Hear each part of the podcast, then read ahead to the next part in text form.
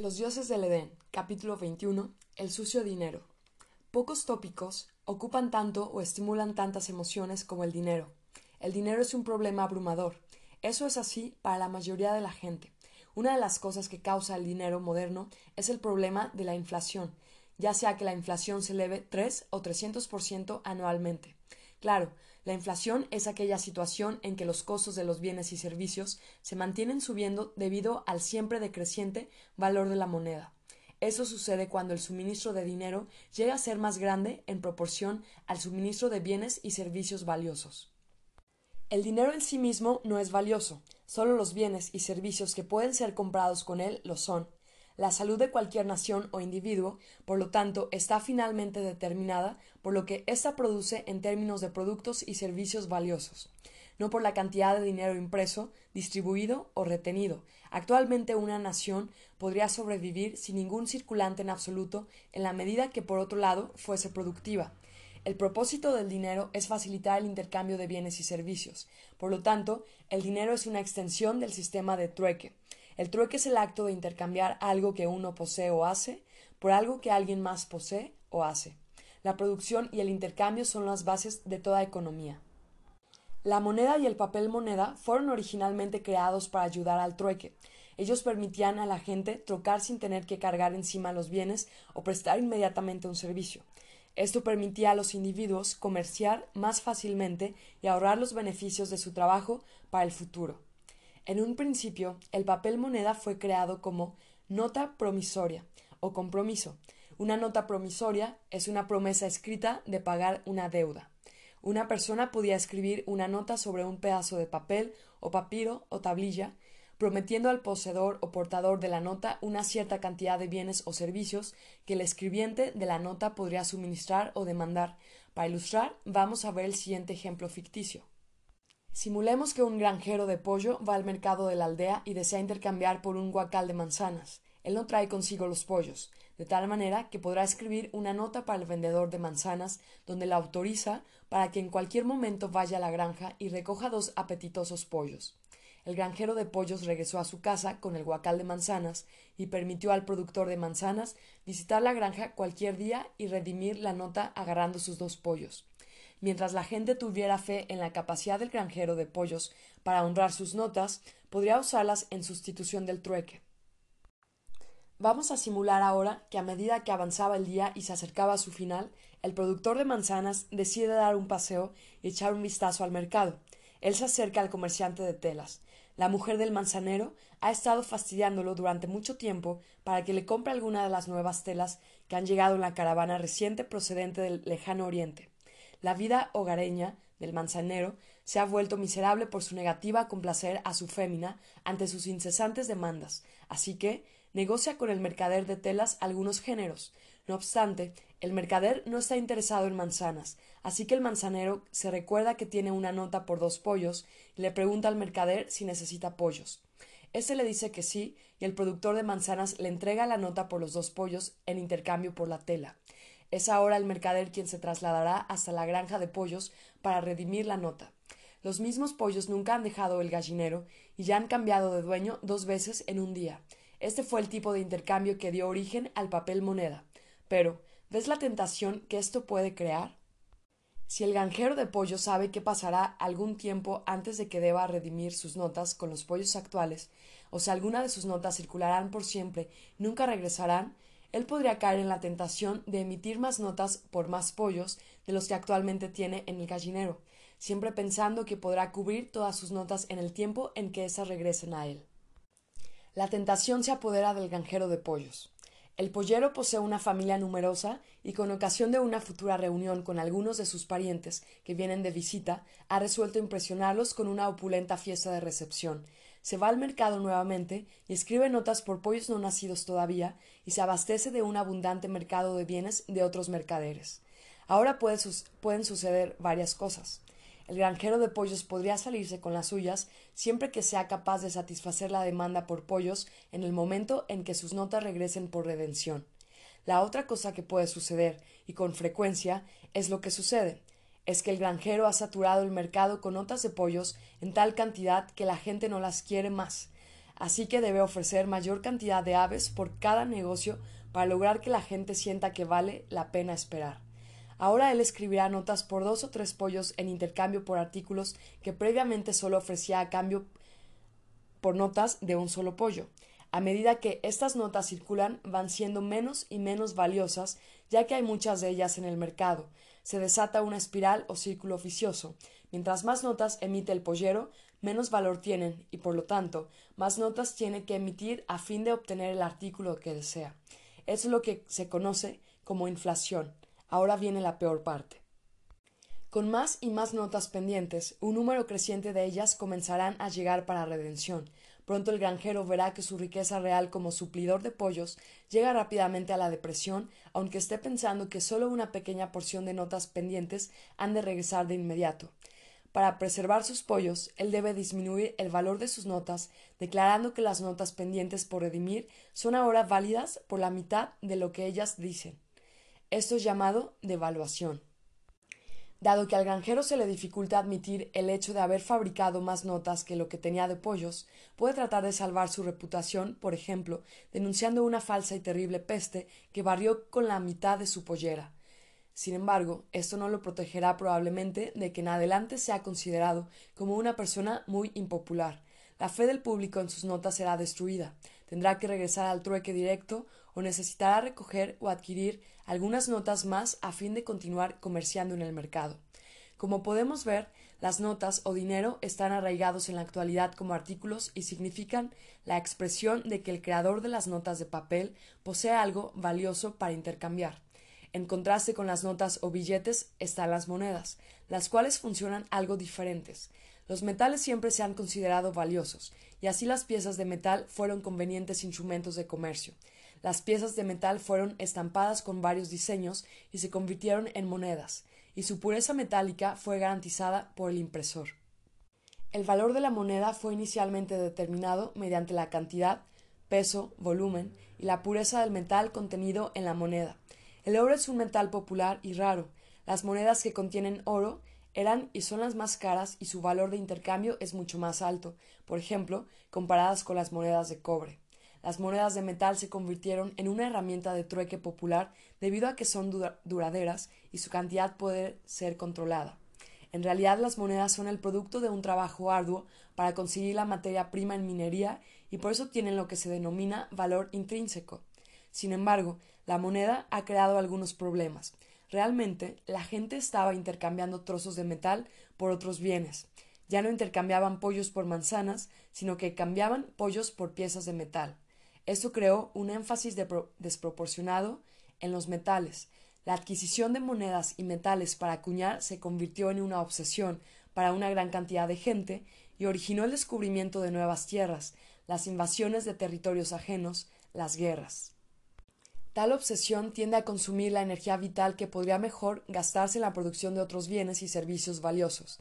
El sistema también dio una desproporcionada cantidad de poder a quienes poseían grandes cantidades de metal acuñado, no obstante que otros artículos y productos, tales como los alimentos, definitivamente son más valiosos. La persona con monedas metálicas puede adquirir de inmediato cualquier bien o servicio, pero un granjero primero tendrá que dar un paseo intermedio como sería intercambiar su producto por monedas o metal acuñable antes que pueda obtener la misma flexibilidad que tiene el dinero en el bolsillo. La acuñación de metales amonedados surge junto a la nota de papel impresa o billete, para crear los fundamentos de nuestro moderno sistema monetario en los 1600. Se dice que quienes crearon y condujeron estos fundamentos fueron los orfebres, los orfebres comúnmente poseían unas enormes cajas fuertes en los pueblos donde residían. Por esta razón, mucha gente depositaba sus monedas y metales acuñables con los orfebres para su seguridad y protección. Los orfebres daban un recibo a los depositantes con la promesa de entregar al portador del recibo, cuando lo demandara, aquellas cantidades de oro o plata señaladas en el recibo. En realidad cada uno de esos recibos era una nota que podía circular como dinero hasta que algún portador de la nota fuera al orfebre para redimirla por la cantidad de metal en ella especificada. Redimir significa rescatar, dejar libre una cosa empeñada, librar de una obligación, sacar de la esclavitud al cautivo. Los orfebres hicieron un importante descubrimiento. Bajo circunstancias normales, solo entre el 10 y el 20% de sus recibos regresaban por rescate en un determinado periodo de tiempo. El resto circulaba en la comunidad como dinero y por muy buenas razones el papel era más fácil de cargar que una voluminosa cantidad de monedas, y la gente se sentía más segura cargando sus recibos que el oro o la plata real. Los orfebres se dieron cuenta que podían emprestar los metales no redimidos y cargar intereses y, por supuesto, ganar dinero como prestamistas. Sin embargo, al hacer un préstamo así, el orfebre trataría de convencer al prestatario de aceptar el préstamo en forma de un recibo en vez de real metal. El prestatario pondría a circular esta nota como dinero. Podemos ver así que el orfebre ahora ha creado dinero con sus recibos por el doble de la cantidad real de metal que tiene bajo custodia en su caja de seguridad. Primero, tiene el depósito original en oro o plata y luego el del prestatario. El orfebre, aunque no posea el metal en su caja, simplemente con redactar un escrito sobre un pedazo de papel. Alguien más ahora posee su dinero hasta por el valor equivalente al metal que está en su caja fuerte. El orfebre podría continuar escribiendo sus notas en tanto que las regresaban por redención no excedieran el depósito real de metales preciosos. Prácticamente, un orfebre podría emitir notas cuatro y cinco veces en exceso de su real provisión de oro. Tan rentable como esta operación pudo haber sido, tenía algunos peligros y dificultades. Si regresaban muchas de las notas emitidas por el orfebre para redención muy rápidamente, o el prestatario del orfebre se tardaba en pagar, el orfebre podría ser aniquilado. La credibilidad en sus notas podría ser destruida. Sin embargo, si el orfebre realizaba su operación cautelosamente, podría llegar a ser bastante rico sin que nunca hubiera producido algo de valor. La injusticia de este sistema es evidente. Si por cada bolsita de oro que el orfebre tenía en su depósito de su cliente, ahora era propietario de un equivalente a cuatro bolsitas. Alguien había perdido algo. A medida que las deudas de la gente con el orfebre aumentaban, más y más recursos verdaderos y riqueza eran poseídos por él ya que el orfebre no estaba produciendo ninguna riqueza verdadera o recursos, sino que estaba demandando una siempre creciente participación en ellas con motivo de sus notas de papel, fácilmente se convierte en un parásito de la economía. El resultado inevitable fue el enriquecimiento del tacaño orfebre convertido en banquero a costa del empobrecimiento de otra gente de la comunidad. Este empobrecimiento se manifiesta bien sea en la necesidad de que la gente se desprendiera de cosas de valor o en hacer mayores esfuerzos para crear la riqueza necesaria para poder pagarle al banquero. Si el orfebre no era cuidadoso y su burbuja monetaria estallaba, la gente involucrada con él sufría de todas formas debido a la perturbación causada por el colapso de su banco y por la pérdida de valor de sus notas todavía en circulación. Ese fue el nacimiento de la banca moderna. Mucha gente siente que este es un sistema inherentemente deshonesto, y lo es. Es también social y económicamente desestabilizador. Sin embargo, todos los más grandes sistemas bancarios y monetarios de hoy operan con una mínima variación del sistema descrito arriba. Allá, por el siglo XVII, la banca de los Médicis, en Italia, nació con la idea de usar el oro como un artículo sobre el cual basar todo el papel circulante. El oro era vendido como la base perfecta para las notas escritas o papel circulante, debido a su escasez y al atractivo inmenso que posee este metal. Así comenzó el patrón oro, en inglés Standard Gold, base en la cual todos los bienes y servicios son valorados en relación a, aunque algunas veces con relación a la plata metálica. El patrón oro fue en verdad una fabulosa idea para aquellos que poseían mucho oro y plata, pero creaba una dependencia artificial a un artículo que no era ni cercanamente tan útil como muchos otros productos. Pero basar un sistema monetario completo sobre un simple artículo es mejor que basarlo en ningún artículo aunque basando las notas de papel en el patrón oro, éstas todavía podrían exceder los metales usados para respaldarlas. La mejor solución es arraigar un suministro de dinero firmemente en el producto total valioso de una nación, de tal manera que el dinero actúe como un reflejo preciso de este producto. Una vez que fue creado el patrón oro, las notas de papel fueron consideradas tan buenas como el oro, porque el portador podía redimir las notas por oro real. Esto creó un falso sentido de seguridad. Mientras más notas de oro entraban en el mercado, éstas gradualmente se volvían menos valiosas, lo cual traía como resultado una permanente inflación. Los banqueros, propietarios del oro, debían mantenerse emitiendo un caudal constante de notas porque esa era la forma de ellos obtener beneficios. En la medida en que los banqueros planeaban cuidadosamente y la gente tenía confianza en las notas, las notas escritas podían mantenerse adelante de la inevitable inflación que éstas creaban y hacer un enorme beneficio con ellas. Si por el contrario, si por el contrario ellos emitían una superabundancia y muchas de sus notas regresaban por redención, podían como último recurso devaluar las notas para salvar su oro. En esta forma, el papel moneda inflacionario, aun bajo el patrón oro, se volvió una fuente de riqueza y poder para aquellos que tenían el derecho para crear dinero. Esto también generó deudas en una escala enorme, ya que la mayoría de las notas sobre oro se creaban de la nada y liberadas dentro de la comunidad como préstamos reembolsables a los banqueros. Si la gente no pedía préstamos a los banqueros, poco dinero nuevo, fresco, entraba en el mercado y la economía se deprimía. El método de crear dinero claramente destruyó el verdadero propósito del dinero, el cual era representar la existencia de los artículos realmente comerciables. El papel moneda inflable permitió a un puñado de gente absorber y manipular una enorme cantidad de riqueza verdadera, como lo es los bienes y servicios valiosos producidos por la gente, simplemente mediante el acto de imprimir papel y luego lentamente destruir el valor de ese papel con la inflación. Esto causa que el dinero se convierta en su propio producto, es decir, hacer dinero con dinero, el cual puede ser manipulado en sus propios términos, generalmente en detrimento del sistema de producción-intercambio. El dinero fue creado como un medio para asistir a este sistema, no para dominarlo y controlarlo. El sistema de papel moneda inflacionario descrito arriba fue la nueva ciencia del dinero instalada por la Hermandad Revolucionaria. Una versión antigua del sistema fue establecida en Holanda en 1609. Este fue el año en que las fuerzas españolas y holandesas firmaron una tregua suspendiendo las hostilidades en la Guerra de los Ochenta Años. La tregua marcó el nacimiento de la República de Holanda y la fundación del Banco de Ámsterdam en el mismo año. El Banco de Holanda de propiedad privada operaba con el sistema de papel inflacionario descrito arriba. Estaba gobernado por un grupo de financistas que reunieron parte de sus metales preciosos para formar el capital básico del banco.